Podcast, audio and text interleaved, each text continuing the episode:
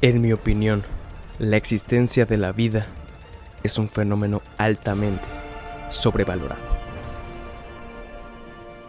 Frase icónica del Dr. Manhattan, creado por el guionista Alan Moore, el dibujante Dave Gibbons y el entintador John Higgins en 1986, teniendo su primera aparición en la famosa serie de 12 números llamada Watchmen.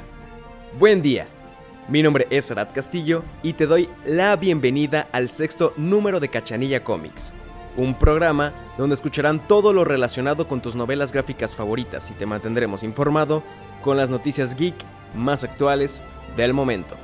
Ahora sí, iniciamos.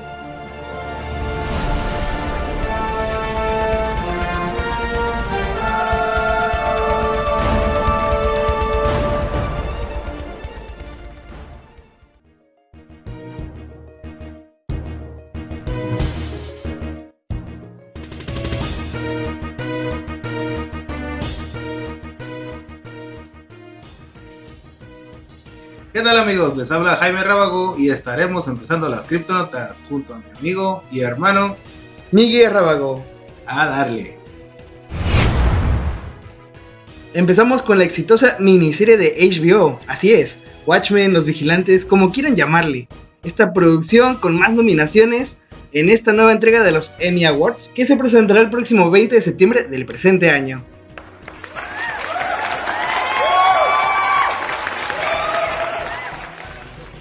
¡Wow! ¿Cuántas nominaciones tiene, Miguel? 26 nominaciones. 26. ¿Quién diría que DC Comics estaría exprimiendo Watchmen hasta la última gota de sudor? ¿Qué estará pensando Alan Moore en estos momentos?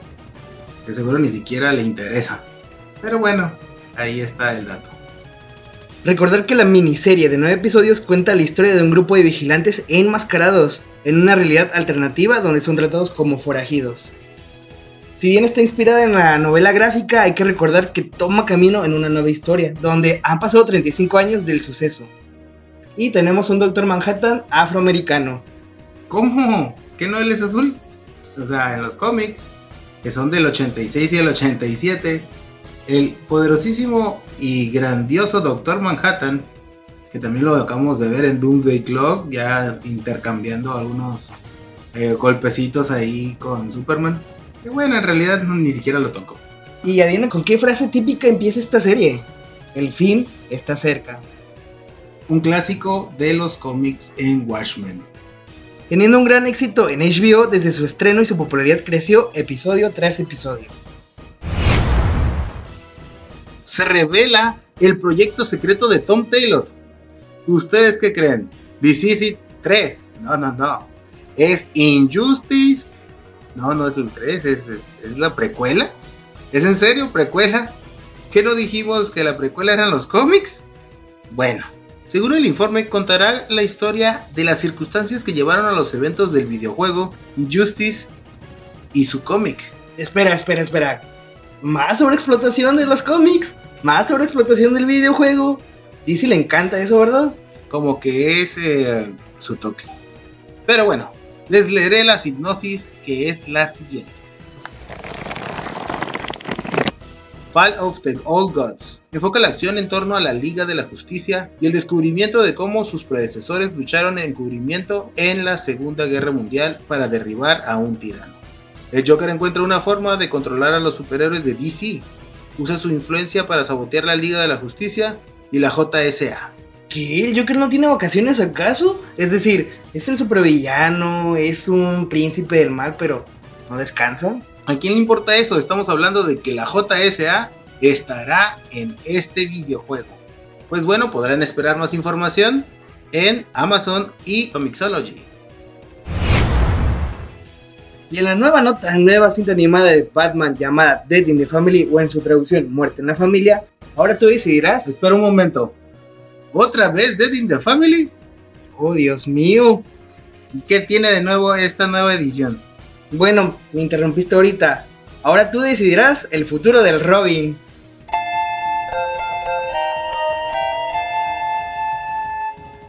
¿Cómo? Que no se muere en esta. ¿Sí? ¿A poco está esa opción? claro que sí. Hay que recordar que este eh, evento se suscitó en 1988 con el guionista Jim Starlin, donde podías escoger si mataban o no mataban al Robin del momento, que era Jason Todd. En aquel tiempo creo que tenías que marcar y mágicamente salió que querían que muriera Jason Todd. Digo, no era tan querido, ¿no? Después de haber tenido al grandiosísimo Dick Grayson. Pues eh, vamos a darle mate al queridísimo Jason Todd. Oye, oye, espera. Llevamos en la tercera criptonota y no tenemos nada de Marvel. Dios mío, creo que estamos rompiendo récord. Esperemos que sigamos así, sin Marvel. Claro que sí. Hay que recordar que en esta nueva película, bueno, mejor dicho, esta nueva edición de lo que es Dead in the Family, podrán escoger si matan o no matan interactivamente a Robin. Creo que hay otra donde él mismo se libera, así que tendremos tres posibles finales. Ya sea la muerte de Robin, sobreviva Robin, que llegue Batman a alcanzar a salvarlo, o que el mismo Robin se libere y le dé de palancazos a Joker. Bueno, en realidad no sabemos si va a pasar eso, ¿no? Pero pues, entonces, ¿cuál es tu elección? Ya lo tendrás en tus manos los próximos meses. La famosa serie de Umbrella Academy, sí, la adaptación del cómic de Way y Gabriel Ba, vuelve a Netflix con una segunda temporada de solo 10 episodios. Que se estrenó el pasado 31 de julio y que nos muestra qué es lo que le pasó a los hermanos, aquellos que nacieron con superpoderes y son hombres y mujeres hechos y derechos. Esperemos muy buenas cosas para esta temporada, aún no he tenido el placer de poder verla, pero de seguro nos quedará con un buen sabor de boca para introducirnos a lo que es el tercer volumen, o mejor dicho, la tercera temporada. Pero se preguntarán, ¿cómo es posible que haya una segunda temporada si hicieron un desastre al final de la primera? Spoiler, sí, se me olvidó decirles spoiler, pero sí, todo se fue por el túnel por el cual atravesaron. Esperemos que no arruinen el pasado en esta próxima temporada. Que si es spoiler, no sabemos, como les decimos, no sabemos. No hemos visto la serie. Si es spoiler, no sabemos. No sabemos. Cambiemos de criptonota, capaz si alguien se puede molestar con estos pequeños spoilers. Y por último, pero no menos importante, of Fighter la saga de videojuegos desarrollada por SNK tendrá su propia película CGI.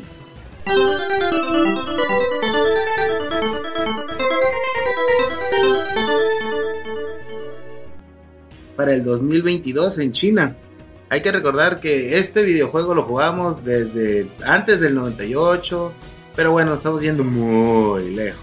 Esta historia se llamará The King of Fighter Awaken, una nueva película animada que estará basada en la saga de Orochi y contará con múltiples referencias a la franquicia para complacer a todos los fans.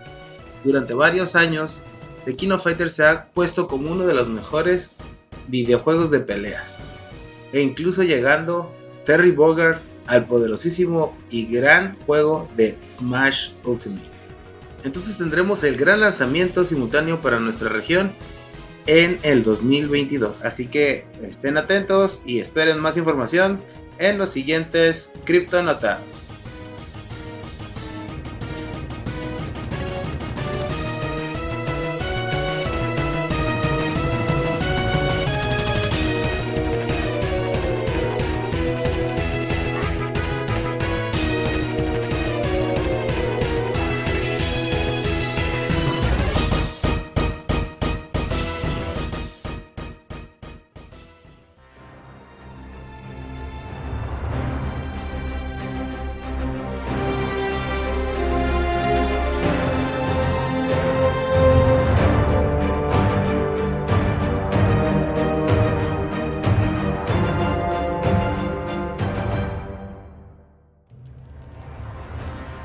Hola, ¿qué tal amigos? Les habla su amiga Susan Ramírez y les doy la bienvenida nuevamente a esta sección llamada De las páginas a la pantalla. El día de hoy, a modo de continuación de los orígenes de personajes emblemáticos, hablaremos de una historia esencial para los seguidores del Caballero de la Noche. Me refiero a Batman Año 1. Publicada en el año de 1988 por DC Comics, escrita por Frank Miller, considerada por muchos su mejor trabajo e ilustrada por David Mazzucchelli, el cómic narra paralelamente las historias de un joven James Gordon, en sus primeros años como parte del departamento de policía y los inicios de un joven Bruce Wayne como Batman.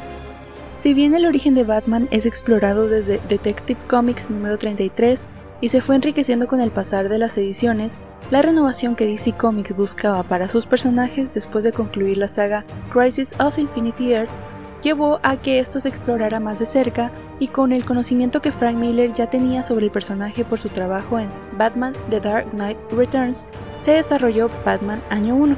El cómic narra la historia que todos conocemos sobre la familia Wayne y la vida de Bruce Wayne después del fatídico destino de sus padres, mostrándonos una introspección del personaje en sus inicios como el Caballero de la Noche, dejándonos ver cuestionamientos morales que lo rodeaban y que lo definirían como el héroe que conocemos hoy en día. De igual manera se presenta la historia de un joven James Gordon enfrentándose a un departamento de policía corrupto, cuestionándose su ética y su moral. Debido a su importancia en la emblemática historia del héroe y al ser considerado uno de los mejores cómics de DC, se adaptó a un formato de animación 2D, estrenándose en la Comic Con San Diego del año 2011. Es la duodécima película del DC Universe Animated Original Movies, producida y distribuida por Warner Bros y si bien la historia es muy similar a su original impresa, la esencia de esta cuenta con diferencias significativas, pues el cómo se aprecia por parte del lector cada mirada a los personajes, principalmente los pensamientos de sus protagonistas, es difícil de apreciarlo bien en su versión animada. La película cumple como una adaptación fiel al cómic que todo fan debe ver. Pero, finalmente, eres tú quien tiene la última palabra.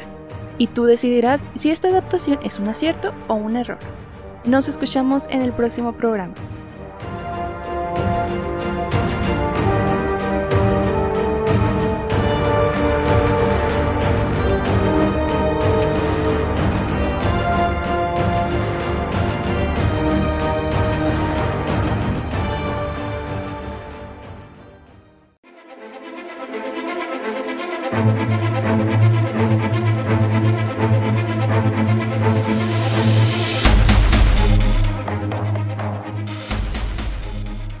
Después de haber escuchado a nuestra compañera Susan en su sección de las páginas de la pantalla, hoy hablaremos de uno de los seres más poderosos de DC Comics, el Doctor Manhattan, creado en 1986 por Alan Moore y Dave Gibbons para la maxiserie de Watchmen. ¿Qué tal Miguel si nos cuentas un poco sobre el origen de Jonathan Osterman? Claro, con mucho gusto. El origen radica de un accidente durante un experimento de física nuclear que al quedar atrapado dentro de la cámara, su cuerpo se desintegra. Y no, no, no, no muere. Este personaje no muere y en su lugar vuelve a reaparecer con sorprendentes poderes que le permiten manipular la materia y la energía a su voluntad. Doctor Manhattan termina aislándose de la humanidad y yéndose a un lugar del universo a finalizar la historia, ya que tenía muchas dudas sobre los intereses que mueven a la raza humana. En las últimas fechas, DC Comics ha explotado la historia de Watchmen una y otra y otra y otra vez. Ya que si no utilizan lo que es la historia de Watchmen, los derechos regresarían a la propiedad de Alan Moore. Y pues qué mejor que ponerlo con Batman, contra Superman. Por ejemplo, lo que sucedió en Doomsday Clock el año pasado y antepasado, ya que pues estuvieron retrasándolo bastante tiempo donde esperábamos el gran encuentro entre Superman y Doctor Manhattan. Una lucha de dos grandes de DC Comics que pues eh, terminó decepcionando un poco, ya que, pero pues ya saben, ¿no? terminó la pelea con un... En realidad ni siquiera empezó la pelea, ¿no? Superman termina dialogando con Doctor Manhattan y Doctor Manhattan se termina dando cuenta de que Superman viene siendo como el punto central de cada universo de DC Comics, claro. De sí, claro, de DC Comics. Eso pasó en Doomsday Clock. Y ya de ahí, pues hace poquito acaban de meterlo en la historia de Dead Metal. Muy, muy, muy criticado Snyder por haber hecho lo que hizo. Y pues de eso tal vez hablemos un poco en otro capítulo. Y no olvidemos que Watchmen, sí, la famosa maxiserie de 12 números, ha sido llevada a las pantallas grandes. ¿Por quién? Dinos por quién. Zack Snyder. ¿Qué? ¿El mismo que llevó a Superman The Man of Steel? ¿El mismo que llevó Batman v Superman? ¿El mismo que va a llevar a Snyder Cut al HBO la película de Justice League? ¿Ese mismo Zack Snyder? Claro, hermano, claro. En el 2009, Billy Crudup interpreta a Doctor Manhattan. Dicen que es una de las películas más apegadas a lo que es el cómic y pues varios, varios eh, lo disfrutaron. Seguido a esto, tuvieron que pasar algunos años para hacer, bueno, nunca hicieron una segunda película, pero la meta ahora es llevar los excluidos Watchmen a la pantalla chica. Con Lindelof como su productor ejecutivo y guionista principal, pues esta serie estrenándose en el 2019. Que hay que recordar que pues estamos hablando un poco de Watchmen y del Doctor Manhattan, ya que esta serie fue nominada 26 veces.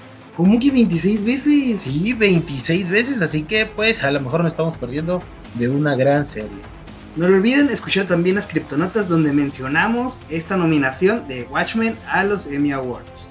Hay que recordar que el Dr. Manhattan fue interpretado por el joven actor afroamericano Yaya Abdul Matin II, que resultó no ser el verdadero Dr. Manhattan, sino un cuerpo que creó él mismo. Muy interesante, ¿no? Es que para mí la verdad esta historia de Watchmen es una de las historias que no te puedes perder si eres fan de los cómics. Independientemente te guste o no este estilo, Alan Moore seguirá retorciéndose donde quiera que esté cada vez que DC siga y siga y siga sacando esta historia. Y creo que para eso falta mucho tiempo. Y muchas gracias por seguir escuchándonos. Esperemos que la siguiente semana vengan con muchas más criptonotas. Así que nos despedimos, Jaime Rábago y Miguel Rábago. Bye.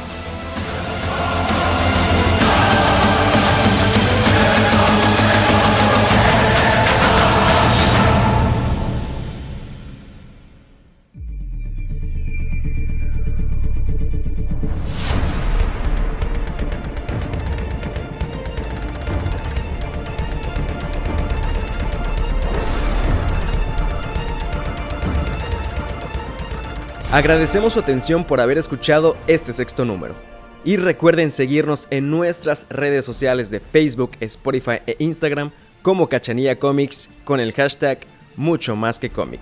Pero antes de despedirnos hoy, le damos felicidades a nuestro compañero Jaime Rabago por cumplir años esta semana. Su amigo y compañero Arad se despide. Hasta la próxima.